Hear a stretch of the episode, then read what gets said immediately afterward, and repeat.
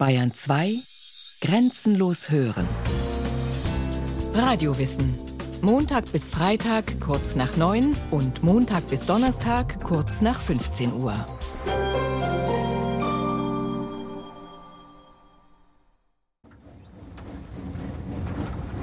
So, nach drei Tagen, am 22. Januar, sind wir nach Buchenwald gekommen. Ich wusste nicht über Buchenwald. Man hat gesagt, herunter. Es waren viele, die eingefroren waren, gefroren waren, die konnten nicht gehen. Ich konnte nicht aufstehen. Ich habe geguckt so, und bin heruntergefallen. Es waren dort einige deutsche Häftlinge, politische Häftlinge von Buchenwald. Einer hat mich aufgehoben und hat mir gesagt, Junge, ich nehme dich herein in, ja, in der Sauna. Sauna, das ist, ja, das ist die Badezimmer, ja, die Dusche. Ich wusste, lange sagt man Sauna. Ja, ich habe gemeint, Gaskammer. Ich weiß, er hat gefühlt, dass ich ja, nervös bin. Hat er mir gesagt, Junge, du bist nicht mehr in Auschwitz. Der tschechische Jude Robert Büchler ist im Januar 1945 15 Jahre alt. Er kommt mit einem der letzten großen Transporte nach Buchenwald. Als die SS zigtausende von Häftlingen aus den östlich gelegenen Vernichtungslagern in die sogenannte Reichsmitte verlegt. Januar 1945. Die Rote Armee befreit Auschwitz. Die Alliierten sind europaweit auf dem Vormarsch. Das auf tausend Jahre angelegte Deutsche Reich versinkt in Schutt und Asche. Die SS schickt Hunderttausende zu Skeletten abgemagerte KZ-Insassen in Eis und Schnee auf sogenannte Todesmärsche. Buchenwald ist eines der größten deutschen Konzentrationslager. Das Hauptlager, in dem ausschließlich Männer inhaftiert sind, liegt knapp zehn Kilometer vom idyllischen Weimar entfernt, auf der Nordseite des zugigen Ettersberg. Mit fast 50.000 Häftlingen ist das Lager, konzipiert für etwa die Hälfte der Menschen, dramatisch überbelegt. In den folgenden drei Monaten bis zur Befreiung im April 1945 lässt die SS Tausende von Menschen unter erbärmlichsten Umständen sterben. Doch dem jungen Robert Büchler zeigt Buchenwald bei seiner Ankunft ein unerwartet freundliches Gesicht. Häftlinge helfen dem Jungen auf die Beine, als er steif gefroren aus dem Zug fällt. Im Lager darf der entkräftete Jugendliche unter warmem Wasser duschen, bevor er in der Lagerschreibstube antritt, um eine neue Häftlingsnummer zu erhalten. Dann zum Schluss hat er mir gesagt, gib mir deine Kappe. Ich habe gesagt, was, es ist kalt ist draußen, ich kann nicht geben. Ich kann Ihnen eine Kappe. Ich gebe dir das zurück. Herausgenommen aus dem Tisch, voll mit Essen. Dann habe ich den Leuten dort geglaubt. Er hat mir gesagt, kein, du bist nicht mehr in Auschwitz. Äh, das waren dort zwei Sandwiches mit, mit Wurst und ein Stück Kuchen und Äpfel und noch was. Das, ich habe alles gegessen, ich war so hungrig, das war das auch besonders. Nach der ersten Nacht kommt Robert Büchler in einen sogenannten Kinderblock. In der Baracke 66 sind ausschließlich Kinder und Jugendliche unter 17 Jahren untergebracht. Dort war ein tschechischer Block, das ist ein politischer Häftling, ein Kommunist. Ich habe gehört, er hat gesagt, keine Angst, Burschen, ihr bleibt da, ihr müsst nicht arbeiten, keinen Appell draußen stehen in der Kälte. Der SS-Mann kommt herein im Block. Und tatsächlich. Der SS-Mann kommt täglich in die Baracke, um die etwa 1000 Kinder und Jugendlichen zu zählen. Auch das läuft komplett anders ab, als der Junge diese Prozedur aus Auschwitz kennt. Kein Strammstehen, kein stundenlanges Warten, keine Schläge. Da war ein Kamerad, da war man freundlich. Keiner hat geschrien und geschlagen. Gab es nicht. Und da sah ich zum ersten Mal, dass die Jugendlichen zusammengehören. Nicht? Thomas Gewe kommt mit 15 Jahren nach Buchenwald. Auch er hat als Halbjude diese Lektion in Auschwitz überstanden. Vor allem deshalb, so meint er heute, weil er damals durch den Wintermantel seines Vaters viel älter wirkte. Als er im Januar 1945 nach Buchenwald kommt, ist der Junge durch die mörderischen Arbeitsbedingungen in den Kommandos dem Tod näher als dem Leben. Ich war so schwach, ich war schon ganz durcheinander. Ich konnte nicht mehr, und eine Sache, dass ich so durcheinander war, bei der Fahrt nachts, ich wusste nicht, ob das ein Wald ist oder ein, ein Dorf ist. Das war ja auch verdunkelt. Nicht? Das konnte ich den Unterschied nicht mehr erkennen. Überlebt hat Thomas Gewe nur, da ist sich der Norddeutsche sicher, weil auch er schließlich im Kinderblock 66 gelandet ist. Ich war schon zwei oder drei Tage im Steinbruch gewesen, Steine schleppen. Da habe ich gesagt, das halte ich nicht aus. Gestimmt halte ich das nicht aus. Und im Kinderblock gibt es ja die Gefahr, dass die alle umgebracht werden, weil sie Kinder waren. Aber ich hatte keine Range und bin ich dann hingegangen. Kinderblock habe ich gesagt, bis die Nazis so umbringen, vielleicht kommen die Amerikaner zuerst, bevor man uns umbringt. Naja, dann bin ich dann da rein. Ne? Draußen tobt in diesem Winter 1944-45 bei zweistelligen Minusgraden ein eisiger Wind. Auch deshalb sterben in den letzten Monaten die Menschen im Minutentakt. Doch die Kinder müssen nicht raus und können sich damit ein Minimum an Kraft aufsparen. Die ersten Häftlinge bringt die SS am 15. Juli 1937 in das neu eingerichtete Konzentrationslager Buchenwald. Das waldige Gelände diente in früheren Zeiten den Herzögen von Sachsen-Weimar als Jagdgebiet. Jetzt müssen die Häftlinge hier mit bloßen Händen den Wald roden, Kanalisation und Leitungen legen, Straßen, Wege und ihre eigenen Unterkünfte errichten. So entsteht ein terrassenförmig angelegtes Lager mit neun Reihen von Holzbaracken, begrenzt von einem elektrisch geladenen drei Meter hohen Stacheldrahtzaun, umringt von 22 massiven Wachtürmen.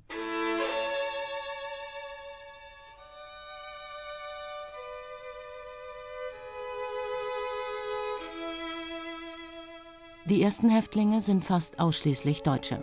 Berufsverbrecher, sogenannte Arbeitsscheue und viele politische Gegner des NS-Regimes. Die meisten von ihnen Kommunisten, ehemalige Mitglieder des Deutschen Reichstages. Der Lagerkommandant der ersten Stunde ist SS-Standartenführer Karl Koch. Er residiert im Haus Buchenwald, der imposanten Kommandantenvilla neben dem Lager. Er lebt seine Macht korrupt, grausam und willkürlich aus. Bis Ende 1941 bestimmt er die Haftbedingungen in Buchenwald. Und diese sind chaotisch. Mit Typhusepidemien, hohen Todesraten, Mord, Folter und Erpressung, auch unter den Häftlingen.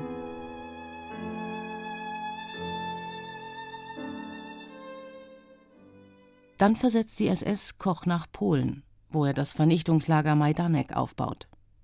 Sein Führungsstil passt nicht mehr zu der Aufgabe, die die SS den Arbeitslagern ab 1941 zuweist: effizient die Arbeitskraft der Häftlinge für die Rüstungsindustrie auszubeuten. Das Lager Buchenwald führt ab Januar 1942 der Bürokrat Hermann Pister. Unter seiner Kommandantur übernehmen die politischen Häftlinge alle wichtigen Funktionen im Lager. Der Historiker Harry Stein von der Gedenkstätte Buchenwald und dann gab es natürlich den Aspekt, dass die Politischen und die Kriminellen natürlich auch um die Macht gekämpft haben, weil die Politischen in Buchenwald ja erlebt hatten, was unter der Vorherrschaft von kriminellen Häftlingen für ein Lagerregime einzieht. Also genau dieses äh, Chaos-System, das war sozusagen der Punkt, wo die dann auch gesagt haben, also äh, wir, die Politischen müssen jetzt diese Funktion übernehmen. Und dann wurden die Kriminellen eben tatsächlich aus diesen Funktionen herausgekämpft, mit allen Mitteln, also auch mit Mord und Totschlag. In der Häftlingshierarchie stehen die Politischen ganz oben. Das ist nicht nur in Buchenwald, sondern in allen Konzentrationslagern so. Der Lageralltag läuft durch ihre straffe Organisation reibungslos. Es gibt keine Seuchen mehr, keine Aufstände, keine Unordnung. Zum Appell wird angetreten und zum Arbeiten pünktlich ausgerückt. Die SS ist zufrieden und lässt der Häftlingsverwaltung nach und nach manche Freiheiten, zum Beispiel auch die Übernahme des Lagerschutzes. Die Kommunisten bilden 1943 das illegale Lagerkomitee. Das ist eine Widerstandsgruppe, zu der sich politische Häftlinge aus verschiedensten Ländern zusammengeschlossen haben, um die Befreiung Buchenwalds zu planen, Waffen zu organisieren und Sabotageakte in den Außenlagern durchzuführen. Für das illegale Lagerkomitee ist der Lagerschutz eine Art Kampfbataillon. Die SS dagegen ist einfach nur froh, noch weniger mit den Häftlingen zu tun zu haben.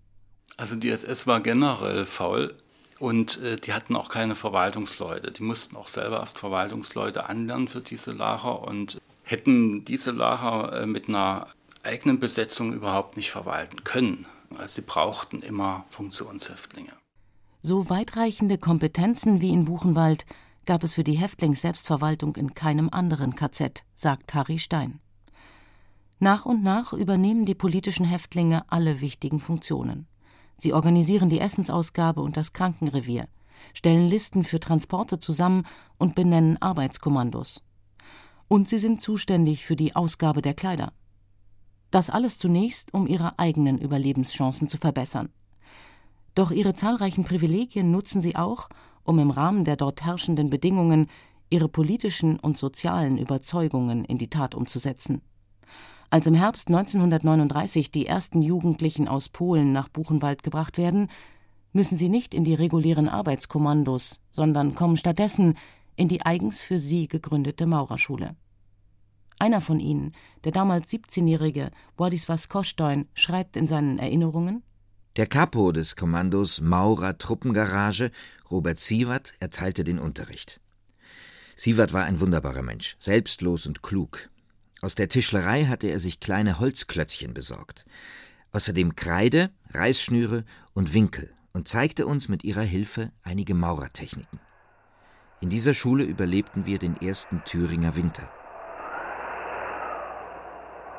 Es gab ja nur eine begrenzte Rettungsmacht, also selbst bei den angeblich so übermächtigen Funktionären und selbst unter den Bedingungen der Jahre 1943 bis 1945, wo Buchenwald als Ausnahmefall fast ausschließlich von politischen Häftlingen verwaltet wurde. Und selbst die hatten also nur eine begrenzte Rettungsmacht. Das heißt also, das ging nur, wenn man Dinge plausibel machen konnte.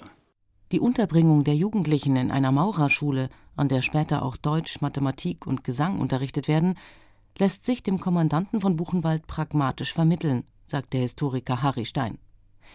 Denn die SS braucht Facharbeiter und Maurer, um das Lager weiter aufzubauen. Diese Chance nutzen die Funktionshäftlinge. Sie machen sich die Argumentation der SS zu eigen, der es nicht um die Menschen geht, wohl aber um das Funktionieren ihres Lagers. Wenn sie in so Massenlager rumvagabundieren, Diebstähle, Homosexualität, Übergriffe jeder Art, sie können sich meistens in diesen Männerblocks nicht behaupten. Sie entsprechen auch nicht dem, was die SS eigentlich ab 1943 unter dem Häftling versteht, nämlich vor allem ein Zwangsarbeiter, der am Fließband oder sonst wo schwer arbeitet bis zum Umfallen, weil sie das alles nicht leisten können. Und dort kommt eben der Pragmatismus mit rein, dass die, äh, die Politischen, die das Lager sozusagen verwalten müssen, die Binnenstruktur halten müssen, dass die sagen, wir brauchen aus verschiedenen Gründen, aus Ordnungsgründen, aus Arbeitskräftegründen und so weiter, brauchen wir eine Sonderform, um diese Jugendlichen aufzufangen. Das lässt sich vermitteln.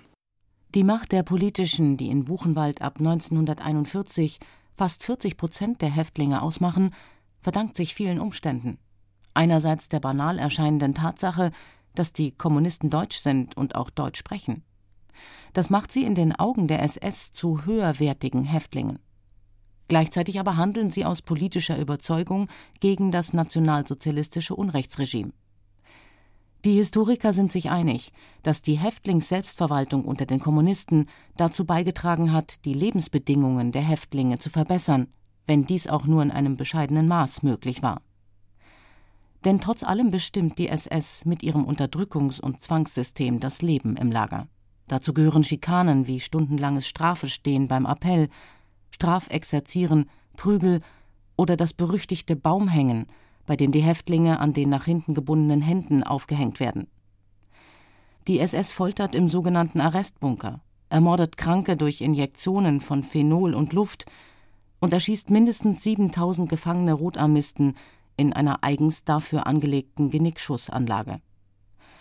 Auch der ehemalige Vorsitzende der KPD, Ernst Thälmann, wird hier 1944 ermordet.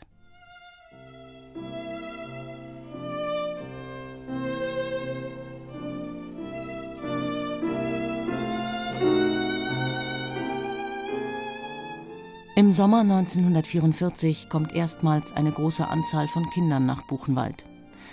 Die Funktionshäftlinge bringen sie in Kinderbaracken unter und versuchen sie aus dem Lageralltag herauszuhalten, so wie sie es vorher mit den Jugendlichen getan haben. Viele der Kinder sind sehr klein, jünger als zehn Jahre. Einer von ihnen ist der dreijährige Stefan Jerzy Zweig. Das polnische Kind erreicht das Lager gemeinsam mit seinem Vater im August 1944. Das Kind blickte ernst zu Kropinski hoch, gespannte Aufmerksamkeit im Gesicht. Ein wenig öffnete es den Mund. Unvermittelt und tierflink kroch es unter die Mäntel. Einige Augenblicke warteten die beiden. Vorsichtig hob Kropinski den Mantel hoch. Das Kind auf der Seite liegend kaute am Brot. Zart deckte es Kropinski wieder zu, und sie verließen den Winkel, dessen Eingang sie mit einem Sackstapel verstellten. Sie lauschten. Dahinter blieb es still. Der ehemalige Buchenwald-Häftling und Kommunist Bruno Appitz hat die Rettung des dreijährigen Jungen zur Grundlage seines Romans Nackt unter Wölfen gemacht. Er schildert, wie Stefan Jerzy Zweig von den politischen Funktionshäftlingen versteckt, gefüttert, gekleidet und verwöhnt wird. In der DDR wird der Roman ein Bestseller. Er gilt, wie auch die Verfilmung von 1963, als realistische Darstellung des Lagerlebens in Buchenwald, passt perfekt zum Mythos vom kämpfenden und siegreichen Kommunisten. In Westdeutschland dagegen ist Buchenwald und seine spezielle Geschichte in der Nachkriegszeit kaum bekannt. In Zeiten des Kalten Kriegs ist im Westen keiner an den vermeintlichen Heldentaten der Kommunisten interessiert.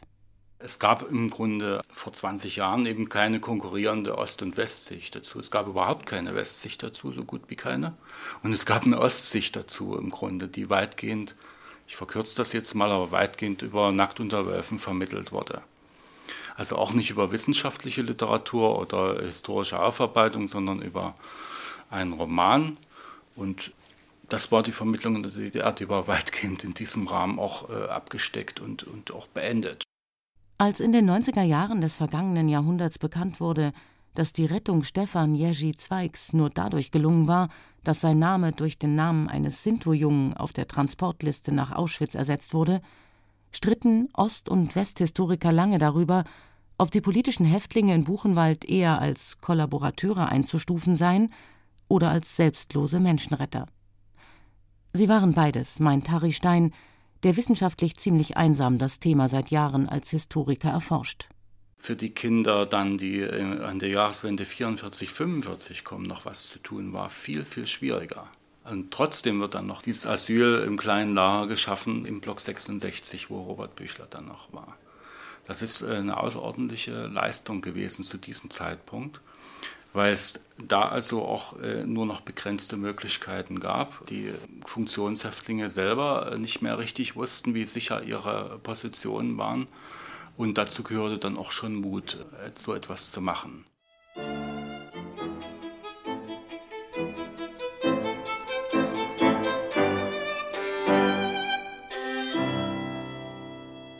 Wir hatten dort keine Bücher, aber wir haben auch wir mussten nicht arbeiten, aber es waren zum Beispiel bei uns dreimal eine, eine Kulturvorstellung und so weiter. Es kamen einige von den Hauptlager da und wir haben gesungen. Das Essen war sehr wenig, noch schwächer als in Auschwitz. Ja, aber wir haben bekommen von den Häftlingen hier die Rotkreuzpakete dreimal und das hat uns geholfen, sehr viel. Robert Büchler überlebt in Block 66, auch wenn er sich das selbst heute kaum noch erklären kann. Eine Baracke für 300 und wir waren so dort 1000, 1000 Jugendliche. Also wir waren auf der Pritsche. Wir waren sieben. Wir haben die ganze Zeit diskutiert, geplant, was wir machen zu Hause. Wir waren Optimisten und so weiter und so weiter. Wir haben darüber gesprochen. Wir machen jedes Monat einen Treffen in, in dem besten Hotel, Essen und so weiter und so weiter. Ja, und wir konnten nicht heraus, wir waren dort. Und es war Winter und kalt. Es war minus 30 Grad, es waren Tage. Und äh, also wir waren drinnen und wir haben diskutiert. Die Kinderbaracke, die der ehemalige Häftling Robert Büchler hier beschreibt, ist auch für den Literaturnobelpreisträger Imre Kertész der Schlüssel, um zu erklären, warum er nach den jahrelangen Strapazen der Verfolgung nach quälendstem Hunger und mit nicht heilenden Wunden die letzten Monate in Buchenwald überlebt hat. In dem Roman eines Schicksallosen beschreibt er seine Ankunft im Januar 1945. Dann aber folgte wieder eine Überraschung. Zuerst wusste ich gar nicht, ob ich recht sah. Aber ich konnte mich nicht täuschen, denn die Baracke war dort sehr gut von starken Lampen beleuchtet. Zu meiner Linken auch hier die beiden Reihen gewöhnlicher Boxen. Doch lag nun auf den Brettern eine Schicht roter, rosaroter, blauer, grüner und lilafarbener Steppdecken. Darüber noch eine Schicht aus den gleichen Steppdecken und dazwischen guckten eng nebeneinander kahlgeschorene Kinderköpfe hervor. Größere und kleinere, aber im Allgemeinen Köpfe von Jungen, so etwa in meinem Alter.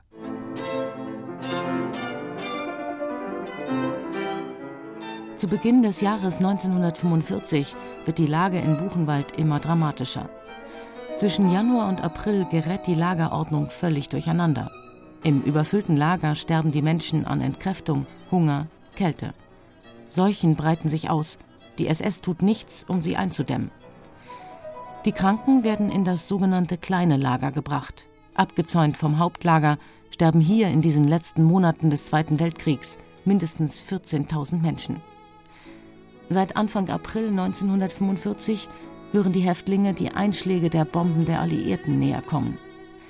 Die SS bekommt von Himmler den Befehl, das Lager zu räumen. Kein Häftling dürfe den Alliierten in die Hände fallen. Zunächst sollen vor allem die jüdischen Kinder das Lager verlassen, also jene aus Block 66. Doch die Funktionshäftlinge verzögern die Evakuierung. Sie verstecken Kinder, verteilen andersfarbige Winkel für die Kleidung, damit sie nicht mehr als jüdisch eingestuft werden können, und inszenieren taktische Verzögerungen. Das klappt nur bedingt. Am 10. April, einen Tag vor der Befreiung durch die Amerikaner, müssen einige hundert Kinder und Jugendliche, unter ihnen auch Robert Büchler, das Lager verlassen, mit einem sogenannten Evakuierungstransport. Robert Büchler überlebt mit viel Glück auch diese sinnlose Tortur und wird von den Amerikanern am 13. April befreit. Mit ihm überlebten mehr als 900 Kinder und Jugendliche, dank der Kinderblocks und dem Engagement der politischen Häftlinge, das Konzentrationslager Buchenwald. Mindestens 56.000 Menschen wurden von der SS in Buchenwald ermordet